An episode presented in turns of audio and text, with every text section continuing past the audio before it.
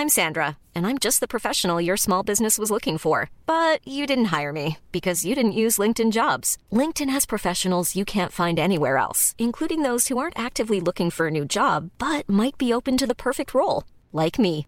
In a given month, over 70% of LinkedIn users don't visit other leading job sites. So if you're not looking on LinkedIn, you'll miss out on great candidates like Sandra. Start hiring professionals like a professional. Post your free job on linkedin.com/people today. En revenant à la lampe à huile, je ne crois pas au modèle Amish. There is one more thing. Don't try to be too smart. Pay taxes when, when you have to pay taxes. Je ne peux pas répondre à, à votre question, Monsieur le Président, parce que je n'ai pas de monde connecté. And that was a big mistake, and I'm sorry. Welcome to the Cybertruck Unveil. Voilà, je suis localisé en Allemagne. Signaux faibles, le podcast de siècle digital qui décode l'actualité du numérique. Bonjour à toutes et à tous, quelles sont les actualités de ce jeudi 10 novembre 2022 Eh bien, il y en a 4 dans cet épisode. Les voici tout de suite. L'Union européenne lance de nouvelles accusations antitrust contre Facebook. Amazon est devenue la première entreprise à perdre 1000 milliards de dollars en valeur d'action. Les Chinois jouent moins aux jeux vidéo ensuite, une première en 20 ans. Et on termine avec GitHub qui veut permettre aux programmeurs de créer du code avec leur voix. Voilà les actus du jour donc. C'est parti pour la première sur l'Union européenne contre Facebook. Les responsables des charges antitrust de l'Union européenne se préparent à envoyer à Facebook une liste d'accusations pour des abus anticoncurrentiels. En fait, selon Politico, la Commission européenne va confronter Meta à une série de déclarations. Elle va lui expliquer comment l'entreprise tire parti de son réseau social Facebook dans son service de petites annonces connu sous le nom de Marketplace. Vous l'avez sans doute vu passer. La Commission européenne affirme que ça revient en fait à un abus de position dominante, la façon dont Meta utilise ce service de Facebook. Les enquêteurs prévoient aussi de s'intéresser à la façon dont les données obtenues par Facebook auprès des annonceurs pourraient être utilisées pour profiter injustement de sa marketplace par rapport aux services concurrents. Ces dernières semaines, la Commission européenne aurait même lancé des appels aux concurrents de Facebook sur la marketplace pour qu'ils lui transmettent des preuves d'abus de position dominante. Et cette enquête européenne, eh bien, elle ne date pas d'hier. hein puisqu'elle a en réalité démarré en juillet 2021. Mais c'est surtout la première fois qu'un géant américain des réseaux sociaux est dans le collimateur des autorités antitrust pour un abus de position dominante. Meta est sous le coup d'une enquête similaire au Royaume-Uni aussi. Notons que l'entreprise de Mark Zuckerberg a été condamnée à une amende de 110 millions d'euros pour avoir fourni des informations incorrectes ou trompeuses lors d'une enquête en 2014 de l'Union européenne. La société fait également l'objet d'une enquête à Bruxelles sur un accord avec Google qui, selon la Commission, aurait faussé la concurrence sur le marché de la technologie publicitaire. Et on peut dire que tout ça, eh ben, ça tombe mal pour Meta. hein. L'entreprise a récemment décidé de licencier plus de 11 000 personnes et ses résultats ne sont pas bons depuis sa réorientation sur le métavers. De fortes amendes pourraient donc encore plus déséquilibrer le groupe. Amazon a été l'une des premières entreprises à rejoindre le prestigieux club des sociétés valorisées à 1000 milliards de dollars. Et maintenant, c'est aussi la première cotée en bourse à perdre 1000 milliards de dollars en valorisation boursière. Alors, euh, vous l'avez entendu, hein, les chiffres sont tout simplement fous. Mais alors, comment c'est possible de perdre autant? C'est le résultat simplement de la crise économique mondiale et d'une chute massive des actions.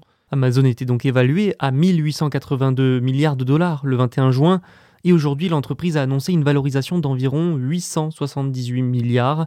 Sacrée chute, hein Et Amazon n'est pas seul, hein. Microsoft n'est pas très loin derrière, avec une perte de valorisation autour de 900 milliards. Rien que ça, ces chutes se font dans un contexte économique difficile, je l'ai dit, mais particulièrement difficile pour les géants technologiques, qui sont touchés par l'inflation, les taux d'intérêt élevés, l'augmentation des coûts des matières premières et la baisse de la demande.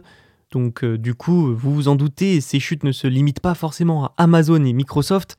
Les cinq entreprises américaines les mieux valorisées auraient perdu ensemble, tenez-vous bien, 4000 milliards de dollars en valeur en 2022. Pour vous donner une idée, c'est plus que les PIB combinés de la Turquie, de l'Argentine et de la Suisse. C'est tout simplement colossal.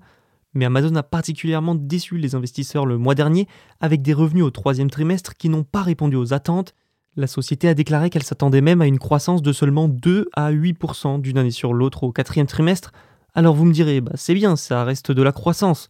Alors oui, mais pour une entreprise normale, c'est bien. Ça l'est moins pour Amazon habitué à une croissance dantesque chaque année.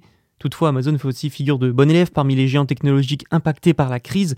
Tous ou presque ont déjà licencié, mais pas Amazon. La société a quand même gelé les embauches, donc il faut rester prudent et suivre avec attention la suite des événements.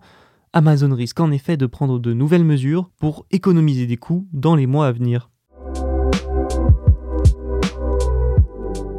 Malheur dans l'empire du milieu. Les Chinois jouent moins aux jeux vidéo et c'est une première en 20 ans. Et en fait, c'est un signe de plus d'une industrie en souffrance, vraiment, en Chine. Pour la première fois en 20 ans, le marché du jeu vidéo entier est donc en recul en Chine. Sur une année, les revenus de ce marché ont baissé de 2,5% pour atteindre 45,4 milliards de dollars.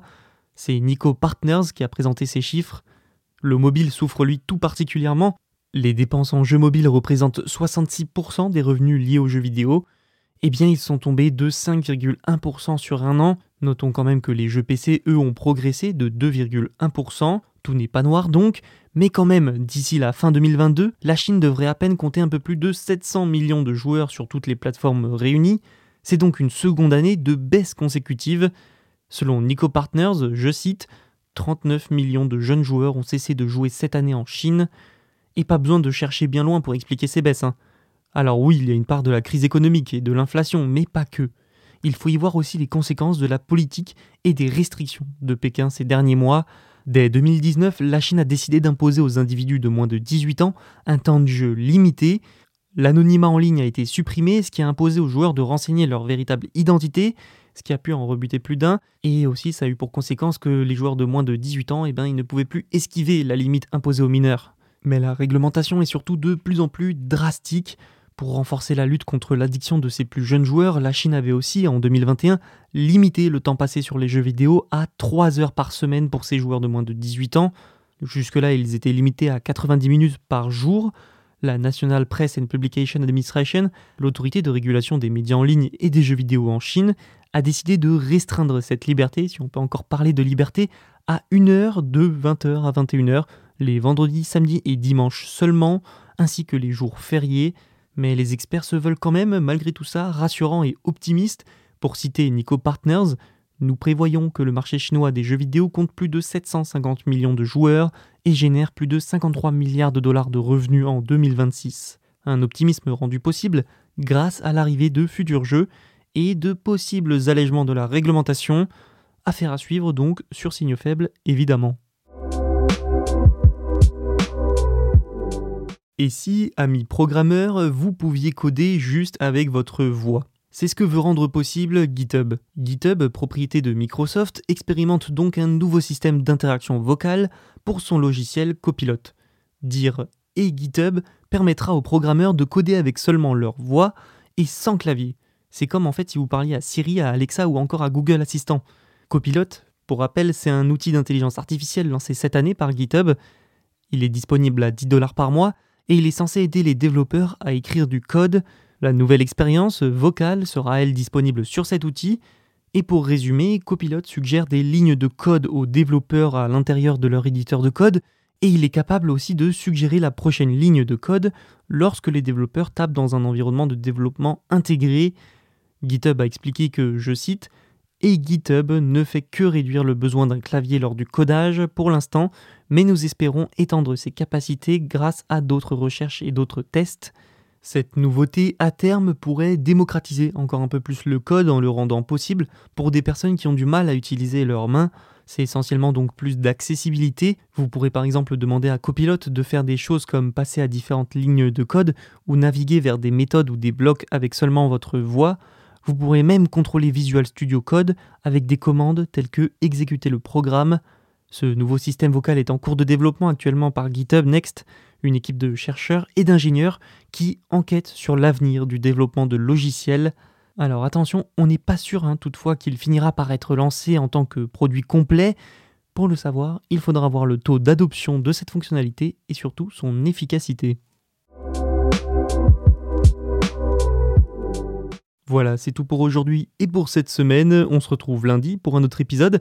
D'ici là, vous pouvez écouter les précédents et n'hésitez pas à vous abonner aussi. À bientôt.